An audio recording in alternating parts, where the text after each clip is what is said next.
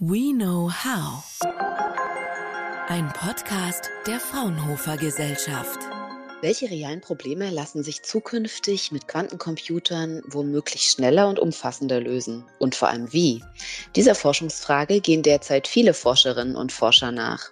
Auf einen Bereich, der gerade vor besonderen Herausforderungen steht, konzentriert sich dabei Steve Lenk mit seinem Team am Fraunhofer Institut für Optronik, Systemtechnik und Bildauswertung am Institutsteil Angewandte Systemtechnik in Ilmenau. Bei seiner Arbeit geht es im Kern um nichts Geringeres als die Optimierung unseres Energiesystems.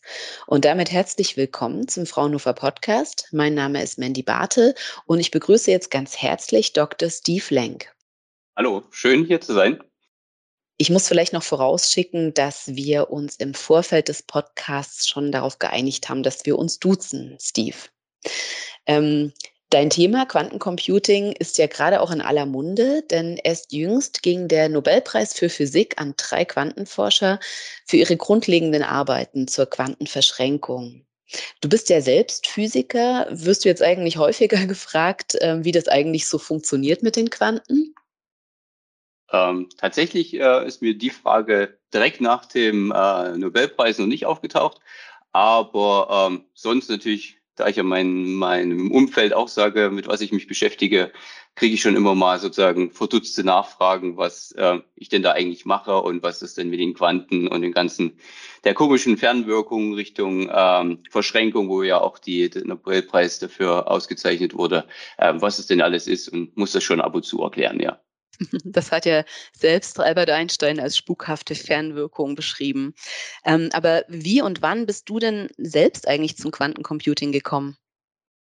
Ja, wie du schon gesagt hast, habe ich äh, Physik beziehungsweise ähm, genauer gesagt technische Physik in Ilmenau studiert und ähm, schon während meiner Diplomarbeit habe ich mich mit ähm, optoelektronischen Eigenschaften von Galliumnitrid, also einem Halbleiterbauelement, ähm, auseinandergesetzt und auch dort schon die Schrödinger-Gleichung, ähm, die die Grundlage für das Quantencomputing ist, ähm, gelöst. Allerdings damals noch nicht Quantencomputing-mäßig, sondern klassisch.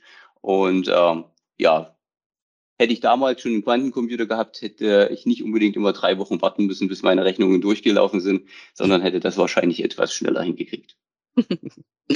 Okay, dafür ähm, arbeitest du ja jetzt äh, mit deinen Kolleginnen und Kollegen am Projekt Enerquant äh, mit einem echten Quantencomputer. Und ähm, ja, zusammen mit eurem Schwesterinstitut, dem Fraunhofer ITWM in Kaiserslautern, dem Startup JOS Quantum und äh, der Universität Heidelberg ähm, schaut ihr euch ja an, ob und wie sich Quantencomputer für die Energiewirtschaft eignen. Vielleicht kannst du uns mal kurz erzählen, welche Fragen ihr euch da ganz genau anschaut. Genau, im Enerquant-Projekt geht es ähm, auf der einen Seite darum, äh, ein Fundamentalmodell, also eine Optimierung äh, in einer Fundamentalmodellierung ähm, durchzuführen. Das heißt, wir schauen uns an, wie entwickelt sich oder könnte sich das Energiesystem in Deutschland beziehungsweise auch in Thüringen entwickeln, um in 50 Jahren wirklich die Energiewende äh, komplett durchgeführt zu haben. Welche Abzweige könnte es dort gehen? Und das war die Idee beim Antrag. Ähm, und das wollten wir gerne, weil das ein relativ komplexes und auch großes Problem ist, haben wir gedacht, okay, das könnte man auf einen Quantencomputer bringen. Dann haben wir uns aber relativ schnell die Realität hat uns eingeholt und wir haben gemerkt, okay, es ist ein sehr gutes Problem, auch sehr komplexes Problem, aber eigentlich mit der derzeitigen Hardware noch nicht ähm, zu lösen. Ähm, daher haben wir uns äh, gerade die Kollegen am ITWM darauf ähm, geschaut, okay, wie können wir das äh, komplexe äh, Fundamentalmodell runterbrechen, um es auf den Quantencomputer zu rechnen. Und wir haben gesagt, okay, wir schauen noch mal rum, finden wir nicht ein anderes, vielleicht ähm, ein kleineres Problem aus der unserer aus unserem Alltag, ähm, und können wir das nicht nutzen, um auf, das auf den Quantencomputer zu bringen. Und da haben wir ein äh, Projekt namens ALEC rausgesucht, was wir zusammen mit dem Flughafen Erfurt-Weimar ähm, durchgeführt haben. Und darum ging es darum, das Lademanagement von Servicefahrzeugen, ähm, elektrischen Servicefahrzeugen dort am Flughafen zu optimieren. Und ähm, da es ein kleiner Flughafen ist, gibt es auch dort nur drei Service also Servicefahrzeuge mit drei Ladesäulen. Und diese zu optimieren anhand äh, der PV-Anlage, die sie noch ähm, der Flughafen mit auf dem, äh, auf dem Dach hat, ähm, das zu optimieren anhand auch des, äh, des Flugplans, der mit berücksichtigt werden muss, äh, haben wir gesagt, okay, das ist ein gutes Beispiel, das ist sehr relativ klein, ist trotzdem anwendungsnah und wirklich in der Praxis ähm, wird das angewendet. Äh, schauen wir mal, ob wir das mit einem Quantenrechner lösen können. Also das Problem, was der Flughafen Erfurt-Weimar hatte, war quasi, wie können wir unsere Elektroflotte, bestehend aus drei Fahrzeugen, möglichst effizient mit dem selbst erzeugten Sonnenstrom laden, unter Berücksichtigung der ähm, Flugpläne und, und des Wetterberichts. Und damit sind die dann auf euch zugekommen. Genau. Allerdings nicht sozusagen schon mit dem Hinblick auf Quantencomputer, sondern wirklich klassisch dass auch die ganze Kommunikationstechnik von den Ladesäulen ähm, hin zu unserem System über auch eine Bezahlmöglichkeit ähm, und einen, einen, zusätzlichen Anbieter, der die ganze Kommunikationsstrecke und die Aufarbeitung macht, ähm, ähm, bis zu uns kommt. Das haben wir klassisch ähm, gemacht und wir, ich in dem Falle, ähm, hat habe davon Wind gekriegt, weil das in unserer Gruppe gelaufen ist und hat gesagt, okay, jetzt versuchen wir das auch mit dem Quantencomputer zu äh, rechnen und dann bin ich nochmal auf den Flughafen zugegangen und die waren tatsächlich begeistert, auch das äh, mit durchzuführen, ohne viel Neues liefern zu müssen, weil die Daten hatten wir ja schon. Und deswegen ging das dann auch relativ schnell umzusetzen. Mhm.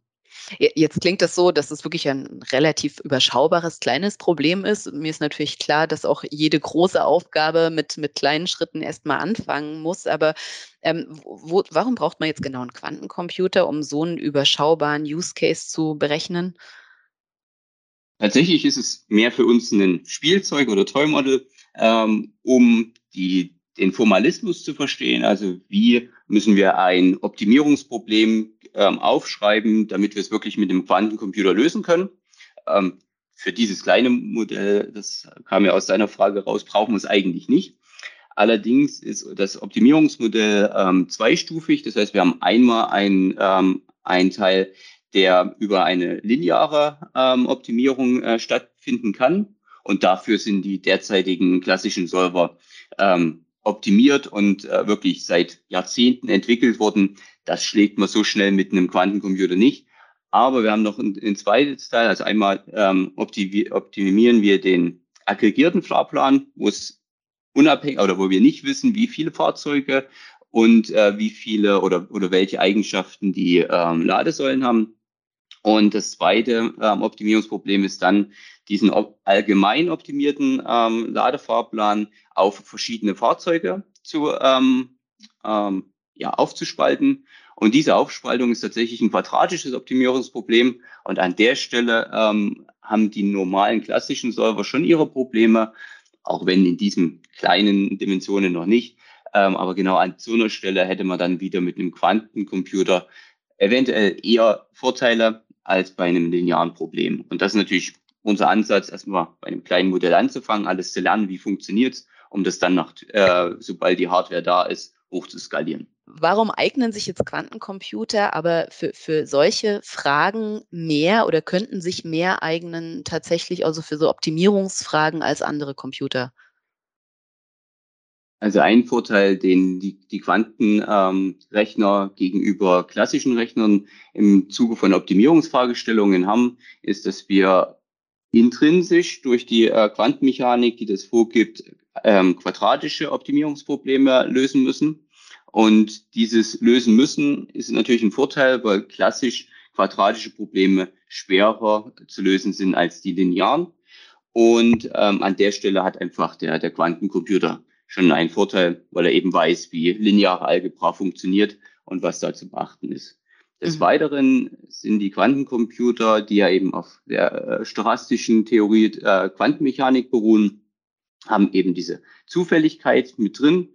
Und ähm, diese Zufälligkeit begegnet uns auch im Energiesektor über die Unsicherheiten der Vorhersage von ähm, Solarstrom oder auch von Windstrom. Und genau an dieser Stelle kann zumindest ist das unsere Hoffnung, die stochastische Natur der Quantenmechanik uns helfen, diese Probleme mit der Unsicherheit, ähm, ja, diese Probleme besser zu lösen. Weil klassisch müsste man das alles mit einer äh, Monte Carlo Simulation ähm, berechnen und eine Monte Carlo Simulation heißt eigentlich nichts anderes, wie wir rechnen jedes Szenario, wo wir verschiedene Werte dieser Unsicherheit geben einzeln aus und optimieren das einzeln und schauen uns dann im Ergebnis an, was ist denn der Mittelwert von diesen äh, verschiedenen Szenarien und suchen uns dann das beste Ergebnis raus. Und, und mit dem Quantencomputer könnte man das quasi gleichzeitig machen, gleichzeitig berechnen. Genau, das ist die Hoffnung, dass wir die Unsicherheit so modellieren können, ähm, dass genau dieser Zufälligkeit der Quantentheorie entspricht. Und dann könnte man das in einem Zug quasi rechnen. Genau. Welche Art von Quantencomputern nutzt ihr denn für, im Projekt für eure Forschung? Da nutzt man tatsächlich mehrere. Wir ähm, am AST nutzen den IBM-Computer, also auf Supraleitung basierender ähm, Computer, der ähm, per Cloud-Zugriff zur Verfügung steht. Ähm, weiterhin nutzen wir einen Simulator, der auf, oder eigentlich besser gesagt einen Emulator, der auf neutralen Atomen beruht von der Universität Heidelberg in Zusammenarbeit mit IBM. Und ähm, bald, ähm, wenn das EU-Projekt, was wir erfolgreich beantragt haben und was ab 1. November startet, dann wollen wir auch ähm, mit äh, der Uni Innsbruck zusammenarbeiten und äh, dort mit ähm, geladenen Teilchen, also mit Ionen, arbeiten. Jetzt sind Quantencomputer per se, egal in welcher Form, ein, also unglaublich komplexe Systeme, die ja Stand heute tatsächlich noch keine praktischen Probleme lösen können. Aber es ist ja eben die Hoffnung und ihr forscht ja daran, dass sie das in Zukunft bald tun können. Ähm, wo siehst du denn jetzt in deiner Forschung die größten Herausforderungen noch bei der Arbeit mit, mit solchen Quantencomputern? Genau, die Frage muss man vielleicht tatsächlich auch wieder hardware-spezifisch lösen oder beantworten. Ähm, die äh, hauptsächlich Arbeit wirklich an reellen Systemen äh, basiert bei uns auf den IBM-Systemen, also supraleitenden System. Und an der Stelle sind tatsächlich die, ist die Anzahl der Qubits zu nennen, die natürlich die ähm, Größe der, der Optimierungsmodelle bestimmt und gleichzeitig auch die Fehleranfälligkeit sowohl der Qubits als auch der Interaktion zwischen diesen. Und das ist tatsächlich eine der größeren Herausforderungen. Wir sehen äh, bei sehr kleinen Problemen, dass wir die schon sehr gut auf dem ähm, IBM-Computer lösen können, auch in, der, in einer ähnlichen Qualität wie ähm, klassische Server. Aber sobald die Probleme größer werden und wir an die Grenzen ähm, der Qubit-Anzahlen kommen, dass wir dann schon uns sehr viel mehr anstrengen müssen, um ähm, eine gleichbleibend gute Qualität der Ergebnisse herzustellen. Bei den neutralen Atomen ist tatsächlich das Problem, dass es dort ähm, keine Schnittstellen oder fast keine Schnittstellen zu den realen Systemen gibt. Das heißt, die Möglichkeit, diese zu nutzen, ist eigentlich auf den derzeitigen Experimentatoren, die wirklich vor Ort mit den Experimenten arbeiten, ähm, beschränkt. Und bei den Ionen, die sind schon ein bisschen weiter, die ähm, haben sozusagen teilweise schon die APIs oder die Schnittstellen. Ähm, allerdings ist auch dort die Umsetzung der Gates äh, noch eine Frage, auch wenn experimentell schon gezeigt wurde, dass man universelles Gateset, also wo man wirklich alle ähm, ähm, Operatoren und Operationen, die man so äh, im äh, braucht, um die normalen ähm, Rechenoperationen darzustellen, zur Verfügung hat, dieses ähm, immer zur Verfügung zu stellen ähm, und eben auch über eine Schnittstelle anderen zur Verfügung zu stellen, ähm, dass die wirklich an diesen Experimenten Rechnungen durchführen. Das ist noch eine große Herausforderung, zumindest mit den Systemen, die wir derzeit rechnen. Steve, letzte Frage, die sich natürlich immer stellt, wenn es irgendwie um Quantencomputer geht. Ähm, was denkst du, in welcher Art und Weise Quantencomputer in Zukunft ähm, in, zum Einsatz kommen? Wenn wir jetzt mal 20 Jahre in die Zukunft reisen würden, würde dann in jedem Büro ein Quantencomputer stehen oder wie können wir uns das vorstellen? Das ist natürlich hochspekulativ.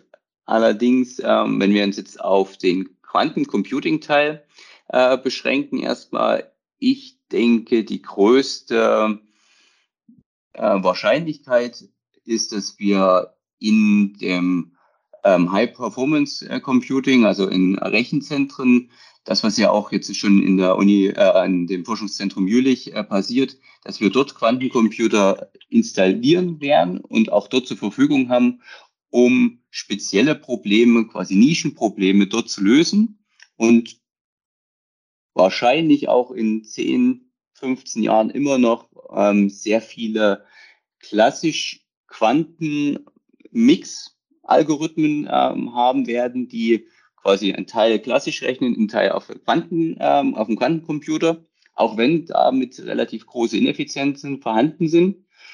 Noch ein bisschen mehr in der Zukunft könnte ich mir sehr gut vorstellen, dass bestimmte äh, Berechnungen, vor allen Dingen Quantensimulationen, also wo wir wirklich ähm, die Natur, die ja Quanten äh, auf Quanten basiert, ähm, nachstellen, dass wir diese rein auf Quantensimulatoren berechnen und auch dort quasi diesen klassischen Teil gar nicht mehr mit brauchen oder nur als Kontrollorgan. Äh, Wenn wir den Optimierungsteil anschauen, werden wir sicherlich weiterhin noch ein ganzes Stück auf hybriden Systemen arbeiten, wie gesagt, die aus Quanten- und klassischen Teilen bestehen.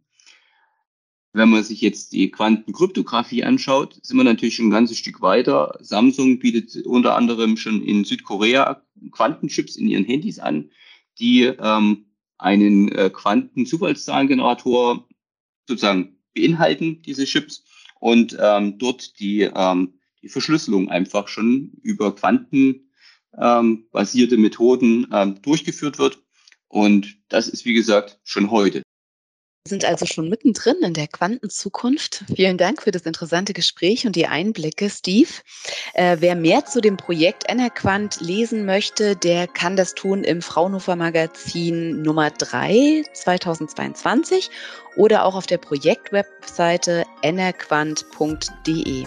Und wenn Sie, liebe Hörerinnen und Hörer, jetzt nur quantisch verstanden haben und mehr zu den Phänomenen aus der Quantenphysik lernen wollen, empfehle ich Ihnen unser Serious Game Charlie und die Quantenfabrik. Das hat das Fraunhofer ISAC in Garching entwickelt. Und dort können Sie in die Rolle der Quantenphysikerin Charlie schlüpfen und ganz spielerisch erfahren, was es mit Interferenz, Verschränkung oder Superposition so auf sich hat, was es genau bedeutet und was die Katze im Spind wohl bedeutet. Den Link zu dem Spiel finden Sie in den Show Notes. Und jetzt wünsche ich allen einen wunderschönen Tag. Tschüss. Fraunhofer. We know how.